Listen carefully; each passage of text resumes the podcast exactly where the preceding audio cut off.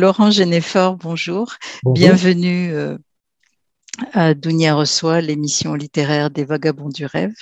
Merci beaucoup d'avoir trouvé un peu de temps pour, euh, bah, pour discuter avec moi de, de tes œuvres. J'ai lu dernièrement OPEX, Mhm. Euh, qui, qui m'a beaucoup intéressé, beaucoup plu, puis on en parlera après, ne serait-ce que par la forme qu'il a, la forme du cours. Euh, si je t'introduis, ça sera un peu en vrac, excuse-moi, parce que tu as une œuvre euh, fabuleuse, tu as écrit beaucoup, tu écris depuis 1988, c'est ça? C'est ça. Voilà, j'ai Le bagne des ténèbres je ne connais pas d'ailleurs. Tu as écrit Spire, pour lequel tu as tu as eu un prix, je crois que tu as eu beaucoup d'autres prix. Omal, un cycle qui a été, assez, extraordinaire aussi parce que tu as créé un univers, euh, je sais pas comment dire, euh, très étrange où, déjà il y a des événements dont on parlera après qui est la guerre et la, confrontation entre entre vies différentes, je ne sais pas comment on peut appeler ça, aliens, et tu les appelles les aliens dans, dans tes livres, en fait. Oui, euh, sauf dans Omal, je les appelle les raies. Dans les, oui, dans Omal, ils sont vraiment, ils sont, ils sont beaucoup plus caractérisés, je dirais. Euh, dans, il y a eu des, des c'est entre le space opéra, les romans d'aventure. En fait, tu, tu, as, tu arrives à construire euh, euh des, histoires qui, qui sont, euh, qui, sont en fait, euh, je ne peux pas trouver le terme, excuse-moi, mais moi personnellement, je suis rentrée dedans, c'est assez fascinant parce que tu arrives à imaginer une nature à partir de rien, de, enfin de rien, d'éléments. Je ne sais pas comment tu peux, tu pourras nous dire comment tu travailles, comment tu construis cette nature, ces mmh. cultures, cette alien, cet autre en fait, euh, qui, cet autre vivant, intelligent, qui, qui peut être complètement tellement différent qu'on a même du mal en lisant à, arriver à comprendre comment il fonctionne physiquement, en tout cas. Mais ça fonctionne bien puisqu'on suit en fait. Euh, je, tu as eu euh, tu as eu le prix euh, Julia Verlanger pour un autre roman que j'aime beaucoup qui s'appelle L'Humaine, qui est sorti en 2015. C'est bien ça. Euh, tu, tu as eu aussi, euh, tu as écrit aussi des nouvelles. Tu es aussi nouvelliste. Des romans, en fait, en réalité. Beaucoup moins, effectivement, mais tu pourras nous dire si, quand tu écris des nouvelles, pourquoi tu peux être amené à écrire des nouvelles? Est-ce que c'est juste euh, factuel ou est-ce que c'est c'est une démarche différente? Donc, je vais te laisser la parole hein, pour que tu te présentes toi-même, bien qu'on ne te présente plus, mais tu auras peut-être des choses à dire. voilà, donc à toi, je te donne la parole. Alors, euh, qui suis-je? Alors, je suis un auteur, donc Laurent Jeunefort. Je suis auteur de science-fiction et de fantasy. Euh, en littérature, en bande dessinée et en jeux vidéo. Euh, je suis né en 46 après Stéphane Jules, c'est-à-dire 1968. Mon parcours scolaire est complètement banal, jusqu'à ce que je passe du côté des lettres et que je, fasse mon mémoire de maîtrise, mon DEA et puis ma, ma thèse sur la science-fiction. Euh, mais quand j'ai fait ma quand j'ai fait ma thèse, j'avais déjà publié mon premier roman puisque mon premier roman est paru, j'avais 20 ans. Euh, et puis les romans se sont enchaînés. On, peut dire que je suis devenu professionnel à partir de 23 ans euh, et jusqu'à maintenant. Les romans se sont enchaînés jusqu'à maintenant. Mais je peux pas dire que j'avais une idée de faire carrière ou quoi que ce soit. Les romans se sont enchaînés. Ça a marché, le premier a marché. Et puis, après, pendant deux ans, euh, j'ai proposé deux textes qui n'ont pas été pris, heureusement. Euh, ils étaient vraiment à mettre à la poubelle, de toute façon, ce que j'ai fait d'ailleurs. Et, euh, et, après, le deuxième, pourtant, qui est, qui est, franchement mon pire roman, mais je ne sais pas, l'éditeur a dû avoir une absence parce qu'il l'a publié, c'était le, le, Monde Blanc. Et à partir du troisième, qui était donc les, les Peaux épaisses, qui est pour moi mon premier vrai roman professionnel, là, à partir de ce moment-là, j'ai écrit et édité euh, dans les, entre 3 et 4 romans par an, qui était une moyenne euh, correcte pour euh, Fleuve Noir, la collection Anticipation chez Fleuve Noir, qui était donc une collection populaire. donc j'ai écrit dans les 20-25 romans chez cet éditeur. et après, bah, Antipation a fermé, hein, tout simplement. Donc ça a muté d'abord en sous-collection, space, métal, etc. Et puis après, ça a franchement fermé, quoi. Et, donc, je suis parti chez J'ai lu, chez La Talente, etc. Je me suis un peu disséminé après. Voilà, voilà ça, ça, ça s'est passé comme ça c'est fascinant parce que tu dis que tu peux écrire deux à trois livres par an. Et tu, tu travailles comment? Alors, alors, faut pas non plus euh, comment dire? Oh, j'écrivais quatre livres par an à une époque où les romans faisaient 300 000 signes. C'est pas la même chose que d'écrire un gros pavé de fantaisie où là, il faut vraiment un an pour l'écrire. C'est, euh, euh, voilà, c'est pas les mêmes. c'était pas la même masse de travail non plus. Hein. Euh, alors, moi, ma manière de, de d'écrire, c'est. Alors, j'utilise beaucoup de carnets, en fait. C'est-à-dire que j'ai une, une, phase de conception, on va dire, où, euh, où, je, où je note des idées, des bouts de, des bouts de, de cartes, de dialogues, de, des fiches de personnages, un petit peu comme ça me vient, tout, simplement. Et puis, ils vont s'agréger dans un, dans un carnet et que je, et, je, je, numérote mes notes. Et puis, euh, entre les notes, je fais des, des renvois. Euh, quand, quand, ça, quand, quand, il y a deux notes qui, qui, qui peuvent se, se, euh, se, comment dire, s'articuler l'une l'autre. Et euh, comme ça, euh, quand j'ai fait 200, 300, 400 notes, en fait, finalement, l'histoire va se mettre en place toute seule. Elle va émerger de ce, réseau de notes et de ces renvois de notes. C'est un peu comme des hyperliens. C'est-à-dire que bah, il suffit de. Voilà. Sauf que c'est manuscrit. Mais ça fonctionne un peu comme ça. Bah, bah, par exemple, je vais en avoir une sous la main. Par exemple, ça, c'est euh, ça, c'est un carnet de euh, d'études ultramodernes. Donc, par exemple, voilà, c'est un, un, exemple de carnet.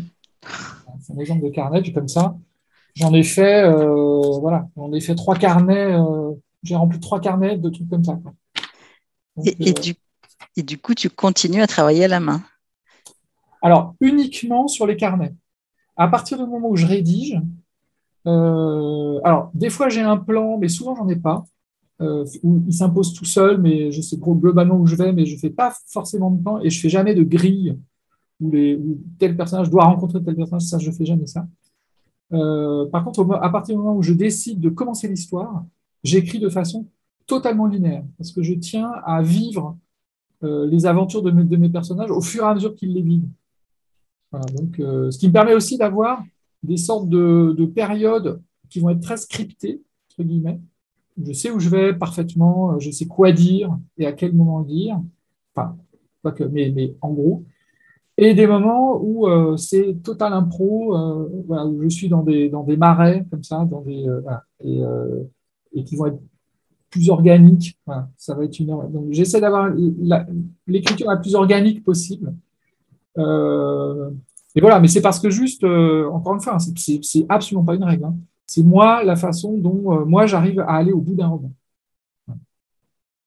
Oui, c'est assez fascinant parce que les, je sais pas si tu, le sais bien, j'imagine que les bibliothèques euh, comme la BNF aiment bien les manuscrits, les notes et, et que, enfin, je peux en parler, je suis bibliothécaire et qu'on s'arrache les cheveux parce que les écrivains contemporains sont passés au tout numérique et j'ai même discuté avec un écrivain, lui, il les jette ces fichiers quand il a fini. Ah oui. Alors, Donc, euh, alors moi, il reste toujours les carnets que j'ai dû en donner d'ailleurs euh, le, département euh, des manuscrits de la, de la BNF ah, voilà. adressé à moi. Donc, je dois, bien avoir une dizaine de carnets de, chez eux. De mes carnets chez eux. Mais sinon, il me semble par exemple que Joël Ventrebert, elle, elle garde toutes les versions de ces fichiers, justement, avec les, les outils de modification. Euh. Donc, il y a certains auteurs qui, qui, pour lesquels la, la genèse littéraire, c'est important quand même. Oui, c'est, effectivement, c'est intéressant même de point de vue de littéraire, purement littéraire ou l'histoire de la littérature. Donc, euh, c'est, bien. L'ordinateur n'a pas tout tué. la plume, en tout cas. Et, et, donc, euh, tu, rédiges comme ça. J'imagine que, tu as aussi un travail de documentation parce que quand tu écris euh, de la SF, tu te documentes, j'imagine. Énormément. Ça fait partie de la, ça fait partie de la, du plaisir d'écrire, je trouve, enfin du plaisir de concevoir, spécialement dans la science-fiction. Parce qu'en fait, la, la documentation, c'est une base sur laquelle on va fonder nos hypothèses en même temps. À la fois nos hypothèses euh, euh, dire majeures, celles, qui vont déterminer le, le, roman tout entier, mais aussi dans la, dans la fabrication de la, de la faune, de la flore, des mondes qu'on va, euh, qu'on va visiter. C'est en particulier vrai dans la SF, où la documentation, elle est, euh, elle est support d'imagination très fort. Donc, c'est, donc pour moi, oui, ça fait partie, la documentation, c'est un vrai plaisir.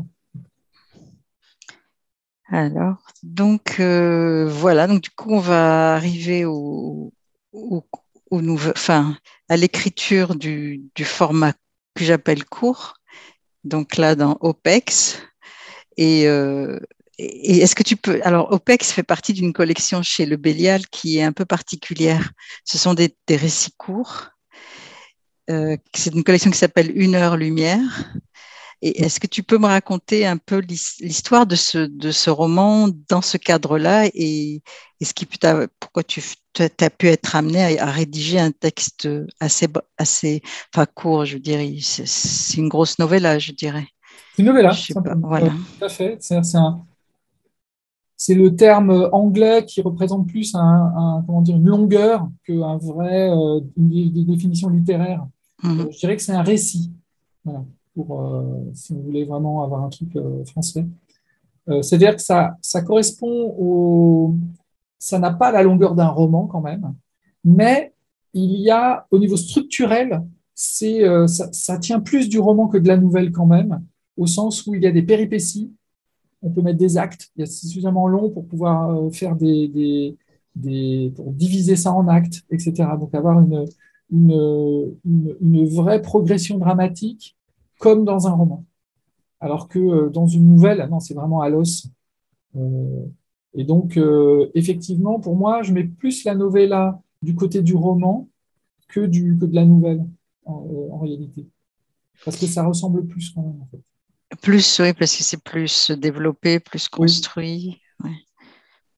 Et donc la novella, alors elle est sortie au Bélial. Alors une heure lumière, pour moi, c'était un peu un, un, but à atteindre. J'avais déjà proposé un, texte au Bélial qui m'avait refusé. Ces vieilles crapules. Mais ils ont eu, ils ont eu raison, hein, parce qu'il il était effectivement euh, raté. Euh, voilà, ça, ça, arrive. Et donc, ils ont eu l'intelligence de le refuser. Et euh, comme je suis très rancunier, j'aurai mon, mon une heure lumière, un jour, je l'aurai. Et, et, donc, ça m'a pris longtemps, plusieurs années. Mais le, le OPEX, c'était l'idée d'OPEX, qui est un personnage qui euh, est amené à visiter plein de mondes, mais où, quand il revient, il est déprogrammé euh, parce qu'on l'a, on l'a programmé pour, euh, on lui a insufflé des connaissances et puis des langages extraterrestres, ce qui fait que quand, quand le personnage va sur d'autres mondes, il pense avec le langage à un langage alien, qui n'est pas le sien, ce qui fait que quand il revient et qu'on lui retire toutes ses connaissances, ça déconstruit aussi ses souvenirs. C'est ça, c'est ça le principe. Donc, du coup, euh, il ne se souvient que de façon très éparse, de façon kaléidoscopique euh, de, euh, ce qu'il a vécu. Donc, je voulais ce, principe-là, voilà, ce principe-là, je l'avais, et, mais avec, dans la forme primitive de, l'idée, je, je, tout se passait pendant les permissions, c'est-à-dire sur Terre. Rien ne mmh. se passait là-bas. Et finalement, c'était l'épopée de quelqu'un qui va reconstituer ses souvenirs, en fait, qui est, euh, qui est une sorte de personnage qui a trop de souvenirs. C'est un peu, un, un, peu l'inverse de ce qu'on trouve dans, certains récits canoniques où le personnage se réveille, comme souvent chez Jean-Pierre Andrevon, par exemple, où son personnage se réveille et il est, amnésique. Et le but, ça va être de récupérer sa, mémoire. Bah là, là, le personnage en a trop des, souvenirs. C'est un peu l'inverse, parce qu'il va devoir s'éplucher les, souvenirs inutiles ou incompréhensibles pour arriver à, faire du sens à partir d'images incompréhensibles. Donc j'avais cette idée-là. mais j'avais pas la, forme et, le contenu finalement.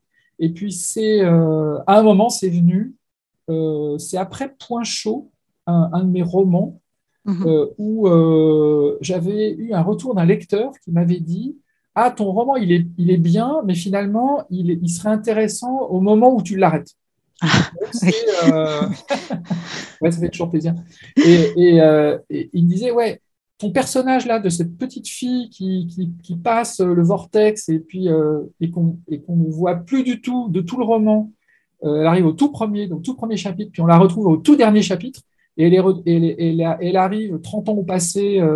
le personnage, c'est une femme une, euh, qui est couturée de partout, qui a été brûlée euh, à des soleils euh, extraterrestres et tout, et, on devine ce qu'elle a. Elle, elle, parle plus humain, elle, elle a même plus des formes de pensée humaine, et puis elle, et puis elle se retrouve, elle, arrive sur Terre, et puis, elle, d'ailleurs, elle, repart tout de suite parce qu'elle n'arrivait plus rien à y faire.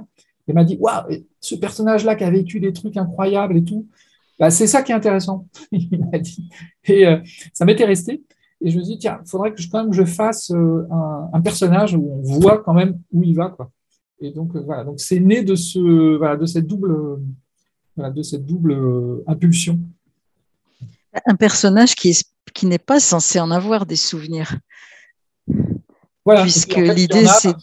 il a une, une, affection mentale qui, le, qui, le, qui, lui permet de conserver des souvenirs alors que ses camarades euh, donc il est dans une, dans une unité de combat, c'est un militaire. Et euh, alors que ses camarades, quand ils se font déprogrammer, eux, ils perdent, tout, en gros. Euh, mais lui, non. Il, garde certains souvenirs et il arrive à leur donner du sens.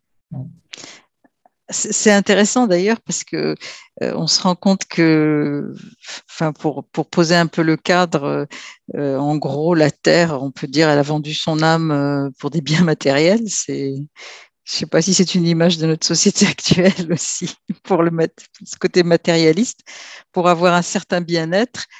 En gros, elle fournit de la chair à canon. Elle envoie des, soldats. Et, pour te citer, euh, ils savent que l'on peut, donc les fameuses aliens qui s'appellent le blend, que l'on peut mordre, c'est même la raison pour laquelle ils nous emploient. C'est assez terrifiant, cette euh, image de, nous-mêmes. Euh, oui, mais en même temps, euh, on peut aussi, euh, là c'est la face un peu justement sombre, mm. mais on peut aussi tout à fait interpréter ça de façon euh, un peu plus positive parce que il y a effectivement les cadeaux, ce qu'on ce que, appelle la rétribution, mm. sont effectivement, on se fait payer, donc on est, on est clairement des mercenaires. Mais d'une part, on n'y va pas forcément pour, uniquement pour faire la guerre. Il y a des, il y a des, des trucs où il s'agit d'escorter, de, de mm. rapatrier des, des, des, objets, etc. Donc on est, c'est un peu plus euh, polyvalent que ça. Et en plus de ça, il y a euh, un enjeu de connaissance. C'est-à-dire qu'il nous file aussi de la connaissance. Donc, il y a, voilà, c'est pas tout noir pour, euh, pour l'espèce humaine, sinon ce sera désespéré quand même. Euh, il y a aussi l'enjeu de, de, il y a aussi un enjeu de rejoindre cette communauté qui est une communauté pacifique quand même. Justement, elle nous emploie parce qu'elle ne fait pas la guerre. Donc, il y a ce, y a ce côté, alors que j'ai un peu j'ai été influencé clairement par, par le Yen Banks de la culture, euh, où effectivement il y a une espèce de. La culture, c'est une sorte de Commonwealth fantasmé, enfin, fantasmé qui se prétend euh, complètement civil et, pacifique, mais derrière, pour, euh, pour assurer les, routes commerciales, des, des, fois, il faut se battre. Quoi.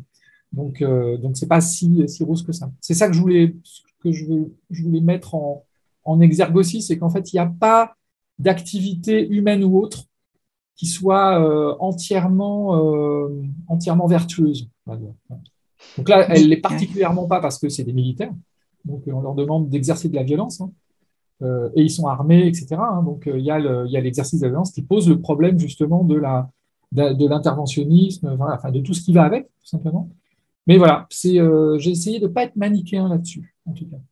De, de, de, donner à voir ce que font ce que font. Euh, et ce qui est intéressant aussi, et ça c'est mon expérience aussi, euh, euh, comment dire, dans la, dans la rétine qui a joué sans, doute, c'est qu'ils sont au service du politique. Donc c'est bah voilà, tout dépend du politique. Donc des fois, fois c'est bien. En tout cas, c'est ce qu'ils en perçoivent et, n'est pas si mal. Des fois, c'est il y a de quoi se poser des questions. Et le fait qu'il soit d'ailleurs déprogrammé, euh, ça facilite pas la, prise de conscience des enjeux éthiques. voilà, donc ça pose. J'ai essayé de poser le tableau le plus froid possible en même temps. Voilà. J'ai essayé d'éviter de juger, mais de voilà, de, de, de, poser les enjeux en tout cas.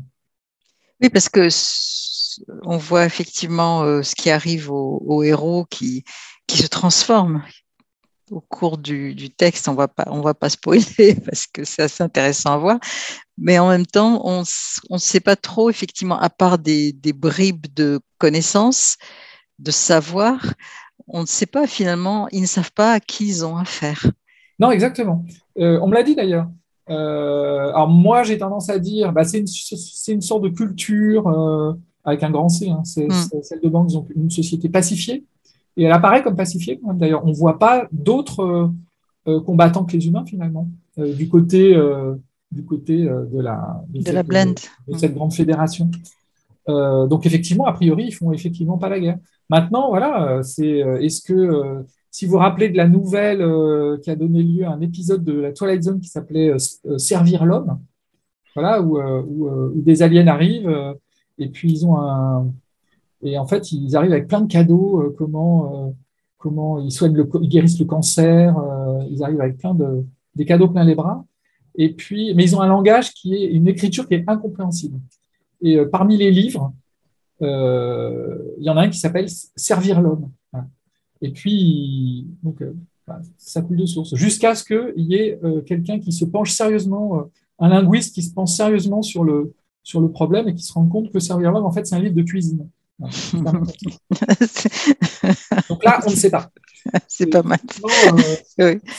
on, ne sait pas, mais après, c'est le lecteur qui va y apporter sa propre coloration sur le monde. Voilà, donc je pense qu'elle n'est pas qu'elle est euh, voilà qu'elle n'est pas euh, univoque comme nouvelle. C'est sûr qu'il y a, il y a souvent la guerre dans, tes livres. souvent des personnages qui se débattent dedans et qui, arrivent à trouver des solutions qui leur sont personnelles. Mais c'est vrai que c'est, c'est comme si les sociétés ne pouvaient que se confronter comme si notre société, enfin humaine, ne pouvait que se confronter et pas euh, et pas. Si, on reprend par exemple au mal, c'est une guerre interminable qui se, se, fait entre deux grosses, euh, entre les humains et puis des aliens.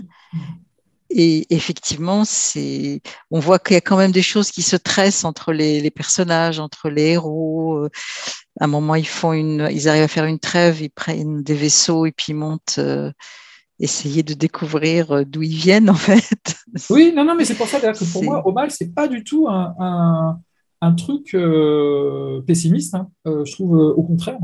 Il y a une progression, c'est-à-dire que va y avoir une phase où, euh, donc Omal, pour situer, hein, euh, pour, les, mm. les, lecteurs qui ne connaissent pas, c'est euh, en gros l'humanité se retrouve dans, à l'intérieur d'un énorme artefact, vraiment un artefact cosmique, dans une zone habitable, un territoire qui fait plusieurs milliers de fois la surface de la Terre. Et, et, elle doit partager ce territoire qui pourtant est immense, mais elle doit le partager avec deux autres espèces qui sont les Hodkin et les Chines, et avec laquelle euh, elle va euh, avoir toutes les sortes de rapports qu'on peut avoir avec des aliens. C'est-à-dire, elle va euh, faire la guerre, commercer, cohabiter, etc.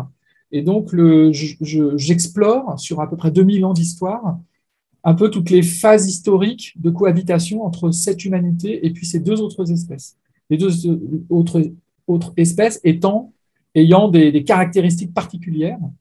Euh, en essayant d'être le plus relativiste possible dans ma vision de l'humanité. J'ai essayé, je me suis d'abord efforcé dans Omal de ne pas avoir d'idées, euh, comment dire, de, de préconception sur, par exemple, une espèce qu'on trouve beaucoup dans le space opéra, euh, par exemple l'espèce élue, mm. l'humanité comme espèce particulière. Non, l'humanité n'est pas particulière dans ma, ou, ou plutôt les trois le sont.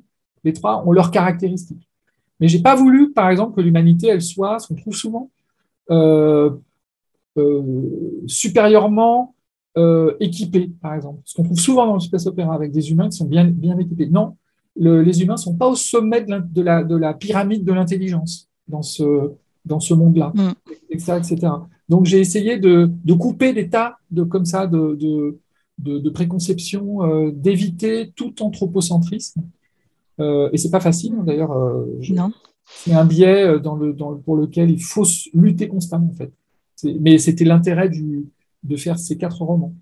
Euh, et, donc, il y a effectivement une, tout un roman qui se passe pendant une guerre qui fait des, milliards de morts. Donc, une, espèce de, guerre de 14-18 euh, multipliée par 1000 avec un front euh, qui fait des millions de kilomètres, etc. Donc, effectivement, c'est impressionnant dans l'étendue dans des, des, massacres et puis, de, et puis tout, ce qui va autour d'une économie de guerre et puis d'une mentalité de guerre.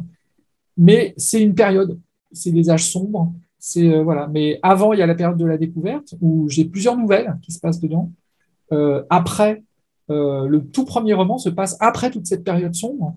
la période donc le premier roman d'Omal. Les trois espèces vivent en paix. Elles, elles, elles, elles coexistent très bien. Il y a une, une sorte de, de, de, de zone une zone cotonne où se mélangent les, différentes, les différents écosystèmes mais où euh, les, les, les, humains, les Chilés, les euh, vivent, vivent aussi euh, parfois, et, et, parfois des humains font alliance avec des Chiles contre d'autres humains. Donc on a tout à fait des tas de cas de figure en fait, qui, peuvent, qui peuvent, se, qui peuvent se apparaître. Qui est d'ailleurs un très beau livre, c'est un beau voyage en plus. Oui, c'est un voyage. c'est un voyage. Et eh bien pour, pour en revenir à, à, OPEX, donc, euh, ce qui est intéressant, c'est le, aussi dans le nettoyage du cerveau, comme on, voit qu'en fait, même si on ne prend pas le héros, les autres euh, mmh. survivants, parce qu'il y a quand même des fois des, il y en a qui peuvent y rester, hein, qui, qui, meurent même dans le roman.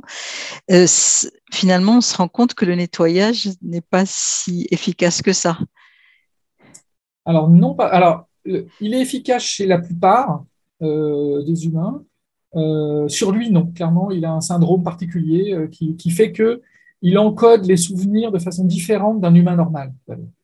Non, non, je, pensais aussi des, à d'autres soldats qui, qui ont des espèces de réminiscences. Ah oui, alors, mais eux n'ont pas syndrome. Donc, donc mm. effectivement, quand le, quand le, en fait, la, la déprogrammation se contente doter le sens en fait des images. Elle ne va pas supprimer les images. La déprogrammation ne supprime pas les images. Elle supprime le langage dans lequel ces images ont été captées. Et comme on pense à l'intérieur de son propre langage, à partir du moment où on est dépouillé de ce langage, les images ne font plus sens. Et donc, du coup, les images ne faisant plus sens, le cerveau s'en débarrasse parce que ça ne fait plus sens. Mmh. C'est comme ça que, ça que ça fonctionne. Or, mon personnage, lui, il a une façon d'encoder, d'engrammer ses souvenirs qui est différente. C'est-à-dire qu'elles ne vont pas être liées, parce qu'on a une façon d'encoder nos souvenirs qui est liée aux émotions qui sont liées à ces souvenirs. Mhm. Euh, et c'est ça, en fait, qui va faire que un souvenir se relie en permanence et se, se réencode en fonction des, émotions qui, elles, vont, euh, vont fluctuer. En fait. C'est pour ça qu'on n'a jamais le même souvenir, en réalité. Et là, ce, ce personnage-là, il, n'encode pas, l'encodage des souvenirs ne se fait pas en fonction des émotions euh, du moment, du moment vécu. Donc il a une autre façon de les encoder. Et en fait, c'est ça qui fait que la déprogrammation ne va pas bien fonctionner par rapport à ça. Et en fait, c'est aussi ce qui est aussi intéressant, c'est que ces, ces soldats, ces mercenaires, ont une, comment dire, une, ont quand même une curiosité des lieux qu'ils ont visités. Ils savent qu'ils en ont visité. Et, en fait, c'est difficile pour eux d'imaginer même pouvoir euh, sortir, quitter la Terre et, et aller euh, sur d'autres univers. En fait, curieusement, le fait de travailler pour des aliens les enferme sur leur propre planète. Bah oui, c'est le paradoxe. Oui. qu'ils vont ailleurs, Et normalement, quand on va ailleurs, c'est justement pour trouver du nouveau, pour trouver l'altérité et être confronté à lui. Et au final, ils n'en ils ont pas souvenir. Donc c'est extrêmement frustrant, ouais, c'est d'être dans une situation, dans une situation comme, comme ça, clairement. Et, mais justement, c'est censé en même temps être une espèce de phase transitoire. Donc, euh, l'humanité est sur le seuil de cette espèce de grande communauté galactique. Elle n'y est pas rentrée, mais il y a, cette espèce de carotte euh, brandie par justement cette, communauté galactique qui dit, mais euh, au bout d'un moment, quand vous serez prêt, on vous, accueillera. Et là, vous serez confronté à l'altérité. là, vous, vous en aurez de l'altérité. Et il y, a aussi dans un, autre aspect de ton écriture qui, est intéressant aussi, c'est euh, ce que j'appelle les petites gens. Dans, tes romans, tu as quand même beaucoup de, de ce que j'appelle des gens qui ne sont pas des gros super-héros, qui sont pas et qui font l'histoire. Euh, on le voit dans l'humaine, on le voit dans, bah, dans OPEX parce que ce sont des soldats face à des hommes de troupes, c'est pas des commandants, des généraux, des, gens comme ça, c'est pas des grands officiers. Euh, on le voit dans Omal où effectivement il y a des petits entre guillemets petits, hein, c'est ce qu'on appelle, j'appelle des petites gens. C'est, en fait c'est quand tu construis tes, ton, tes héros, il y a un aspect humaniste aussi dans, dans l'écriture c'est pas uniquement de la grande épopée, c'est de l'épopée euh, avec du, contenu humain. Ouais, bah, euh, c'est parce que c'est le, monde, le, monde que j'explore m'intéresse en fait, tout simplement. Mmh. Donc, je peux pas imaginer d'avoir juste cette écume, euh, cette écume humaine qui serait justement les, les, les, généraux et les décideurs. ça, ça m'intéresse pas du tout. Mmh qui m'intéresse, c'est de vivre à l'intérieur. Donc, euh, vivre à l'intérieur de l'univers, ça veut dire euh, comment. Euh, moi, je trouve ça aussi intéressant de voilà comment on mange, comment on mange, comment on comment on va aux toilettes, comment on va au, comment on travaille, comment on pense l'autre, comment etc etc. Et là, faut être au niveau de la rue, faut être au niveau faut être au niveau de, de, de, là où moi je vis, simplement, enfin de, là où tout le monde vit. Mais en même temps, c'est ça qui favorise aussi l'immersion. C'est euh, dans, dans, la fiction. C'est aussi de vivre euh, avec tout le monde. Euh, c'est bon. Il faut dire aussi que j'ai toujours eu des problèmes avec les super-héros. ça n'a jamais été mon truc. Et les quelques BD quand j'étais ado qui me sont tombés sous la main, les Strange et compagnie, moi, ce qui m'intéressait, c'était pas du tout les super-héros, c'était le mec qui était dessiné au coin de la rue. c'était ça qui était intéressant. Euh, c'est ça qui est intéressant dans, le, début de la série The Boys. C'est euh, voilà, les mecs qui n'ont pas, pas de pouvoir qui sont intéressants. enfin, pour moi, ils sont intéressants. Mais bon, ça, c'est perso. Oui, mais ça donne de la chair à ce que tu écris. Donc, euh, alors, je, je, vais revenir sur mon dada parce que je t'en ai déjà parlé à propos de l'humaine d'ailleurs quand tu as créé cette planète euh, extra un peu étrange euh, qui, qui a une végétation qui n'est pas de la végétation, parce que c'est une sorte de corail. C'est ça, c'est ça. C'est des arbres comme des coraux. Et comment tu travailles euh, pour imaginer, construire ces univers, ces mondes, ces natures, ces... Ben déjà, en fait, c'est une espèce de point de vue. C'est-à-dire qu'il y a plein d'auteurs qui commencent par les personnages, par exemple, et qui vont les, euh, les immerger dans un monde et, et qui vont le, et le monde va vivre à travers les personnages finalement. Où, euh, voilà. Moi, pour le coup, c'est presque l'inverse, c'est-à-dire que mes personnages sortent du monde lui-même en fait.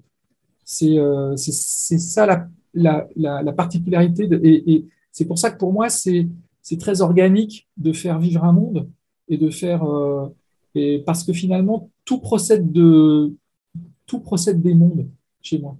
C'est, je suis vraiment un créateur de monde. Alors, du coup, ça m'a un peu. Euh, euh, j'ai, dû, euh, j'ai dû trimer un peu pour faire des personnages qui, qui, tenaient la route. Ah quand on voit mes premiers romans, oui, oui, c'est, c'est, voilà, je brillais pas par les qualités de mes personnages. Il a fallu que je, que je grandisse un peu à ce niveau-là, que je mature un peu. Bah, c'est, c'est, c'est le cas. ça finit, tu as maturé, si j'ose dire. Mais du coup, c'est euh, donc, euh, je ne sais pas comment dire ça, j'ai un peu de mal à m'exprimer aujourd'hui. Donc, les, romans que tu as écrits aussi, mais alors tu m'as dit on n'en parle pas beaucoup, mais je voudrais quand même en parler un tout petit peu, même si ça dure que pas longtemps. C'est euh, tes romans de, de, de fantasy. Oui. Tu, tu, as, tu as écrit des romans de fantasy, tu as écrit euh, une, euh, la fameuse série Horde, qui était quand même une, une fantaisie qui tenait la route, qui était classique dans sa facture, mais qui, qui était aussi un très beau roman. Tu t'en éloignes là, tu es vraiment plus euh, science-fiction, c'est ça? Pour quelle euh, raison? Est-ce que c'est juste une évolution ou... en, bah, en, fait, les, ce sont les avanies éditoriales, tout simplement. J'aurais pu tout à fait continuer euh, si j'avais eu des éditeurs qui, avaient, qui m'avaient suivi, tout simplement, en fait.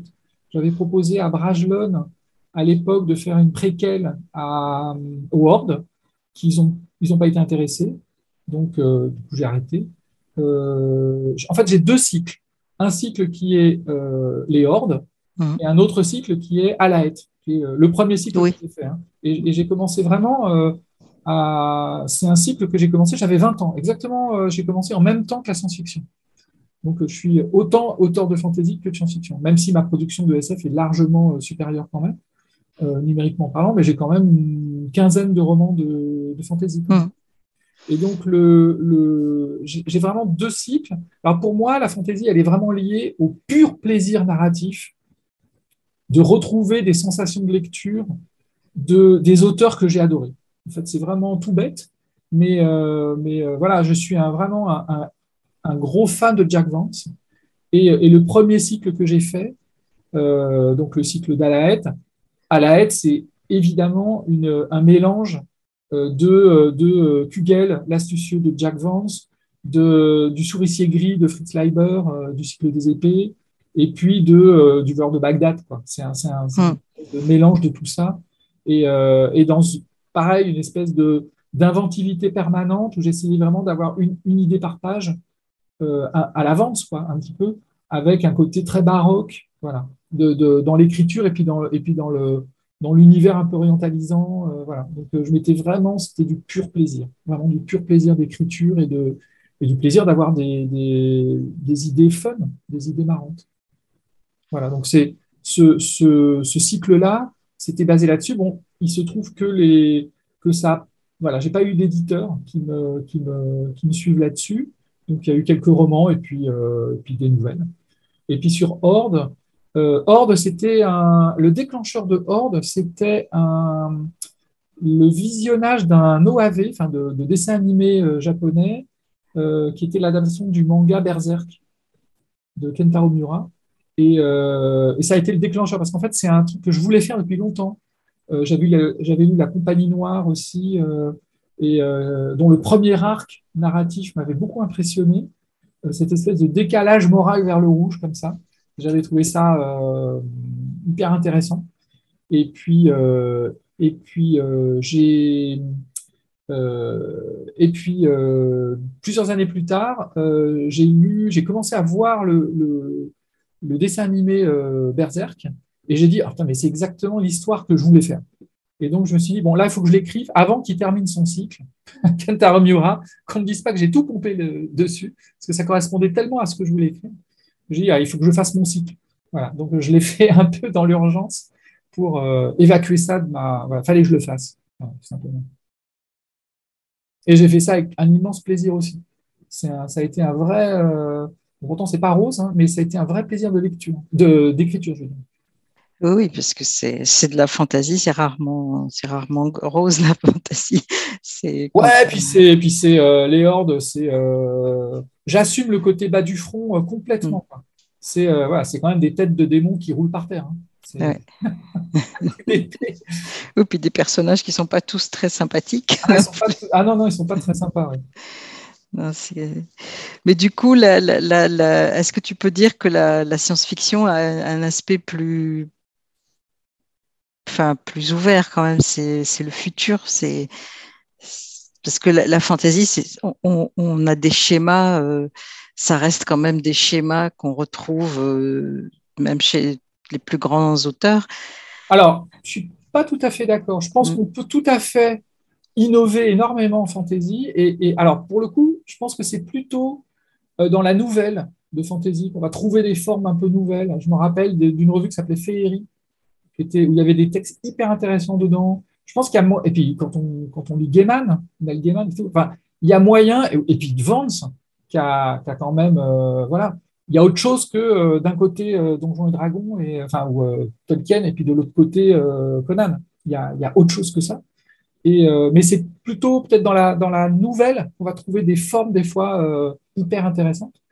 mais on peut, enfin, voilà, c'est, c'est, je, je, je, pense. L'histoire, l'histoire de, du genre a fait qu'il y a une espèce de concentration autour de, de tropes euh, de quelques bouquins qui ont été des succès mondiaux et qui font que voilà, ça a attiré un, certain nombre de trucs. Mais je pense qu'il y avait, il y avait matière à faire un genre peut-être plus étoffé en termes, en termes imaginaires, mais qui est quand même pas mal. Hein.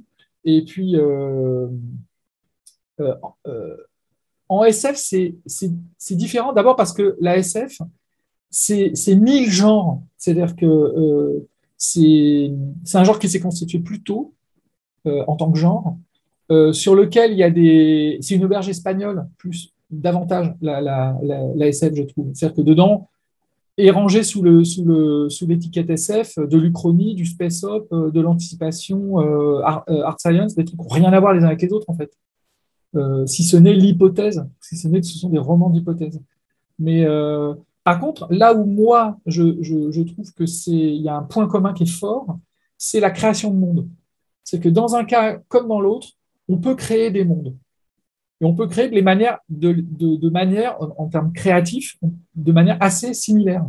J'ai créé mes mondes de, de, de Vesrine dans le cas d'Alette, ou de, je ne sais plus comment il s'appelle, dans le cas de Horde, enfin cette, cette terre parallèle, euh, de, la, de, la, de la même manière quasiment que je crée mes, euh, mes mondes dans, de, de Space Opera, avec des espèces qui fonctionnent, qui fonctionnent indépendamment de l'histoire, etc., etc. Oui, c'est intéressant comme, euh, comme euh, effectivement comme rapprochement parce qu'on on a l'impression que la fantaisie effectivement est, est plus, euh, plus, plus, dans un carcan que la science-fiction qui permet davantage d'imaginer, si je peux dire. Mais en fait, tu dis que non, ça c'est un peu des démarches similaires. Similaires pour la création de monde et, et encore en fait d'ailleurs c'est une partie de la fantaisie ça, c'est la partie mm. justement qui se passe euh, sur des mondes inventés, etc. Mais il y a toute une partie de la fantaisie qui, qui s'est historicisée, euh, on va dire, euh, en, en, prenant des pans de l'histoire humaine, en les intégrant, en faisant des ponts extrêmement forts à la Harry Potter avec notre monde à nous. Et ça reste de la, de la fantaisie pourtant. Donc il y a... oui, non, non, la, la, la fantaisie, elle est, elle est très diverse depuis, depuis longtemps quand même. Mais c'est vrai que je viens d'un monde de boomers où, où la fantaisie, elle, était, elle s'était cantonnée il y avait des, des, des d'énormes. Euh, voilà, euh, Tolkien, c'était énorme. Et puis euh, Conan, c'était énorme. Et il n'y avait pas grand-chose en dehors. Enfin, c'était difficile d'exister en dehors de ça. C'est vrai, à une époque. Enfin, ça fait longtemps que c'est révolu, je pense. Oui, c'est vrai que question univers, on a, on a quand même des écrivains qui, ont, qui en ont inventé de, plus, plus originaux, de plus ouverts sur, bah, sur les cultures, oui, différents sur euh, d'autres relations à, la nature. Ou, parce qu'il y a cet aspect dans la fantaisie qu'effectivement, il a la place de la nature qu'on trouve peut-être un peu moins dans. Encore que ça dépend. Euh, c'est sûr que quand euh, on raconte l'histoire d'un vaisseau spatial, c'est une carlingue dans le vide, en gros. Ah, mais on aurait tort de négliger les carlingues dans le vide en termes de nature. Parce que c'est lisez Croisière, Croisière sans escale de Aldis. Là, vous, allez en avoir de la nature et pourtant, c'est dans un vaisseau génération, euh, une carlingue dans le vide. on peut tout faire en SF, c'est ça On peut tout, c'est ça qui est extraordinaire. Euh, voilà, voilà. Bah, écoute, on a, on a un peu fait un petit tour. Est-ce que, parce que j'aurais bien aimé, c'est parler maintenant, est-ce qu'il est y a des projets Qu'est-ce qu'il qui y a comme carnet en ce moment sur la table? Carnet en ce moment, eh ben, je suis en train de, de faire une, je prépare une série en fait de livres, plutôt un côté sérial, on va dire, avec un personnage qui est une, une médecin légiste qui, a, euh, qui exerce dans une ville qui a été isolée du reste de la Terre, mais ouverte sur le reste de l'univers. Hmm. Et il y a des aliens partout dans la ville, et euh, qui déambulent, quoi. Euh, et cette ville, elle sert de test pour l'humanité, pour savoir si elle peut intégrer, encore une fois, c'est encore une histoire de, sorte de grande confédération galactique. Et pour éviter un scénario à la point chaud, euh, où, les aliens débarquent et puis c'est le bordel partout. Là, pour éviter ça, il y a une sorte de ville test. Pendant 20 ans, on va voir si la ville, elle est, et les habitants, qui sont, c'est volontaire, hein, c'est, une ville qui est volontaire, mais pour voir si les habitants sont aptes à vivre, à côtoyer des aliens au quotidien et autres. Donc, évidemment, tout le monde a intérêt à ce que ça réussisse comme, test. Et donc, euh, quand il y a un crime, qui implique un alien, que ce, soit en victime ou en éventuel suspect, euh, il faut que l'affaire soit, soit vraiment résolue le plus vite possible pour ne pas faire échouer euh, ce, test. Et euh, à la tête du département de, médecine légale, il y a ce, médecin qui a une, une, appétence particulière, elle a une espèce d'instinct pour trouver comment fonctionne un corps alien. Et donc ça va être ces, voilà, ces aventures et c'est voilà, donc ça va être des enquêtes. Euh, mais tout se passe dans la morgue. c'est la, caractéristique. Un, peu comme mon, modèle, euh, et mon, parce que c'est un roman qui m'a beaucoup marqué, c'était Nécropolis de Lieberman, qui est un, des romans euh, génésiques de cette, de ce, des séries policières modernes, finalement, qui sont très documentées. Donc je suis dans la documentation de médecine légale jusqu'au cou. Sur les aliens Alors les aliens, pas les aliens, mais la médecine légale. La, façon dont, on les découpe. Voilà, la façon dont on les découpe. Ah oui, ça c'est peut-être pas, c'est peut-être un peu, ça donne pas de cauchemar, non? Ben, euh, Non, non, non, euh, euh, non, non, mais par contre, j'essaie de me mettre dans la peau d'une. L'intéressant du roman pour moi, en tant qu'écrivain, c'est de me mettre dans la peau d'une médecin légiste qui pense pas tout à fait comme un humain ordinaire et qui a cette espèce d Elle sent intuitivement comment fonctionne la physiologie d'un corps qui est mort. Enfin, elle ne le sait pas toujours, hein, d'ailleurs, parce qu'il faut déjà établir euh, le fait que ce soit mort. Alors, déjà que ce n'est pas évident à déterminer un alien vivant. Euh, mort, c'est encore plus compliqué. Donc, déterminer sur un alien qui ne fonctionne plus, on va dire, euh, comment il fonctionnait quand il était vivant. Voilà, là, c'est là où ça peut être. Et, mais en fait, c'est un tremplin imaginaire énorme parce que c'est ça met à l'épreuve euh, la, physique, la biochimie, etc., etc. De, corps euh, aliens qui visitent la Terre, mais qui viennent de biosphères qui ne sont pas du tout, euh, des fois, à peine compatibles avec la nôtre, en termes de pression, en termes de, en termes de, mélange gazeux, en termes de, voilà, etc., etc. Donc, je peux jouer sur tous les paramètres. Donc, c'est très, très fertile. En termes imaginaires, c'est très, très fertile. Euh, de jouer sur la biochimie, euh, la physique, euh, des, tas de choses. Et, et, du coup, tout ce que Donc tu ça, c'est un roman que je vais écrire à la fin de l'année. Il va y avoir une sortie d'un livre chez Parallax, la collection, la collection de Roland Lehoucq au Bélial, position du Bélial, qui va sortir, qui s'appelle La vie alien, et qui est un recueil d'articles sur comment fabriquer son alien, quoi, en gros. Donc, voilà, donc, euh, bah, j'ai voilà, traduit dedans deux articles et j'ai fait un article inédit qui est le, complément des deux premiers articles, qui sont des articles américains, l'un qui date des années 50 et l'autre des années 70, et qui euh, décrit comment euh, voilà, comment, on, comment on fabriquait euh, des, aliens à une certaine époque et comment on les fabrique maintenant. Ça, c'est mon apport. En littérature. Hein. En littérature. Ah oui, bien sûr. Et, en, fait, en écoutant à tout, tout, ce que, tout ce que tu as écrit en science-fiction depuis des années maintenant, est-ce que c'est une, c'est une culture personnelle qui, ou est-ce qu'il faut à chaque fois que tu refasses des recherches? Est-ce que tu as, l'impression d'être euh, porté par, par tout ce que tu as écrit, donc appris, cherché euh, euh, Non, il faut que, il faut que non, c'est jamais suffisant.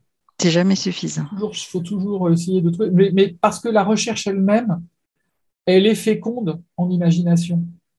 Donc en fait, j'y vais autant pour, pour trouver du savoir que pour trouver euh, des, matériaux de base que je vais pouvoir recombiner pour faire, euh, ma, pour, euh, pour faire ma, propre popote imaginaire. C'est vraiment ça. Du coup, c'est plusieurs, c'est plusieurs, c'est une série en fait, comme, comme une série policière. Alors la série, la série de, sur, sur, ma, sur mon médecin légiste, oui, mm. a priori. Donc, du coup, ça va prendre sauf, euh, sauf, si je pense que j'ai tout dit dans le premier volume. À ce moment-là, il n'y aura pas de, suite. Mais c'est conçu comme. Euh, c'est l'idéal pour faire une série. Mais du coup, tu pourras écrire autre chose ou tu vas être là-dedans pendant 3, 4, 5 ans? Ah, je ne sais pas du tout. C'est aussi en fonction de, de, l'inspiration, Oui, oui, non, j'ai d'autres projets. J'ai d'autres projets de space opéra. Voilà, ben, donc on va attendre euh, le légiste, le médecin légiste. pas avant un petit moment parce qu'il n'est pas écrit encore. Le temps qu'il soit écrit, accepté et publié, il faut compter deux ans, je pense.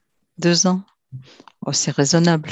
C'est raisonnable. C'est raisonnable. Pendant ce temps, on a d'autres choses à lire. il y a, entre autres, il y a, euh, il y a le, livre là, des temps ultramodernes. Voilà, c'est mon, mon, dernier. C'est le dernier roman qui vient de sortir. Donc là, c'est plutôt, on est plutôt dans le steampunk, c'est ça? Complètement. C'est même euh, un peu plus tardivement que ce qu'on appelle steampunk, euh, puisque là, ça se passe en 1924. Donc il y a déjà des moteurs à essence, il y a déjà, on, est, on est dans, dans ce qu'on appelle euh, le, le punk c'est-à-dire la, la, radioactivité punk. Ce qui correspond assez bien parce qu'il y a un matériau qui est radioactif, et c'est par la radioactivité euh, qu'on a l'antigravité qui, euh, qui, est à la base de, du roman. En tant que, ah, ben, on ne va pas en dire plus parce qu'il faut le lire. Mais du coup, c'est un roman effectivement qui, qui, vient de sortir. Il y a OPEX aussi qui, par contre, est chez le Bélial. Donc, par contre, euh, oui, j'avais dit Albin Michel, donc imaginaire. Albin Michel, c'est les temps ultramodernes. C'est les temps ultramodernes. OPEX, c'est le Bélial. Et, et le reste, donc, serait chez qui ah, bah, Si elle voit le jour, c'est pas encore fait, d'accord.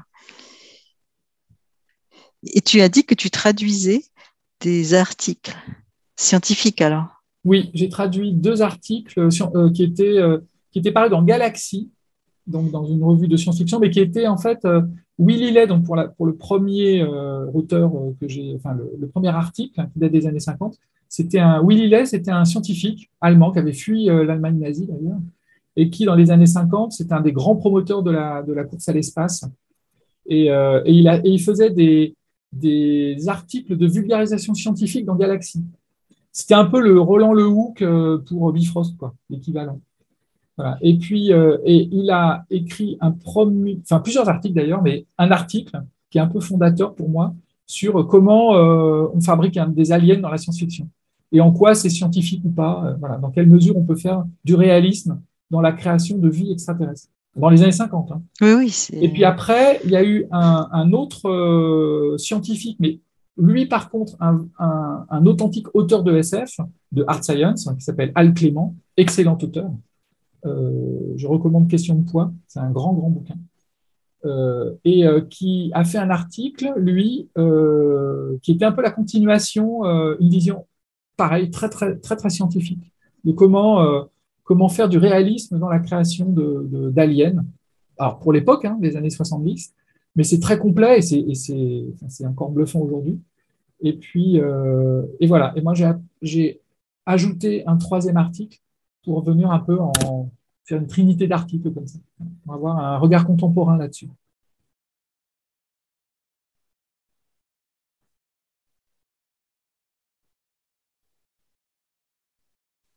Il y a une petite coupure. Donc le troisième article, qu'est-ce que c'est? Alors, euh, le troisième article, c'est euh, un article que j'ai écrit qui, fait le, qui fait le, le, dernier, euh, le dernier point de, la de cette trinité d'articles. Ah, pour avoir un regard contemporain sur, justement, sur, sur la, la, création d'Alien. Ils sont tous d'un galaxie? Non? Euh, le premier article, oui, mais là, euh, mon article est inédit. Ah, d'accord. Voilà, ben, on va s'arrêter là parce que je crois que as des choses à faire. Merci beaucoup de, ce, temps d'échange. Hein. C'est toujours très agréable de discuter avec un auteur qui explique si bien ce qu'est son travail. Donc, euh, je, me, je redis donc OPEX qui est Obélial. Donc, c'est la collection Une heure lumière. C'est un, une novella très, sur un aspect intéressant. Donc, l'humanité qui est amenée à participer à quelque chose qu'elle ne maîtrise pas, mais qui finalement peut-être lui ouvrira une route vers la galaxie. Et puis, euh, puis euh, très différent euh, dans, le, dans, un autre, ben, dans un autre cadre qui est les temps ultramodernes euh, que je n'ai pas encore eu le plaisir de lire, euh, chez Albin Michel, euh, qui est sorti très très récemment. Il vient de sortir en août, je pense. Ou... En janvier. Ah, en janvier déjà. Au, début de l'année. Ah oui, alors ça fait un moment qu'il est, qu'il est sorti. Voilà, ben je, je remercie beaucoup Laurent Généfort de ce moment qu'il nous a donné. Ben, J'espère qu'on aura l'occasion de se voir encore bah, dans des salons ou, en tout cas sur un livre. Je serai aux Utopiales, aux prochaines Utopiales. Euh, D'accord. tu y es euh, je ne sais pas encore si je pourrais y être cette année, mais je ferai en sorte d'y être si c'est possible. Parce qu'en fait, je, ça n'a rien à voir, mais je déménage, donc euh, c'est la période où je serai entre Nice et Grenoble. voilà. Donc, en tout cas, il y a toujours les livres à lire hein, et c'est vrai que c'est un, c'est un bon moment qu'on vient de passer. Merci beaucoup Laurent et puis euh, à bah, bientôt. merci, merci à toi. Merci. Au revoir. Au revoir.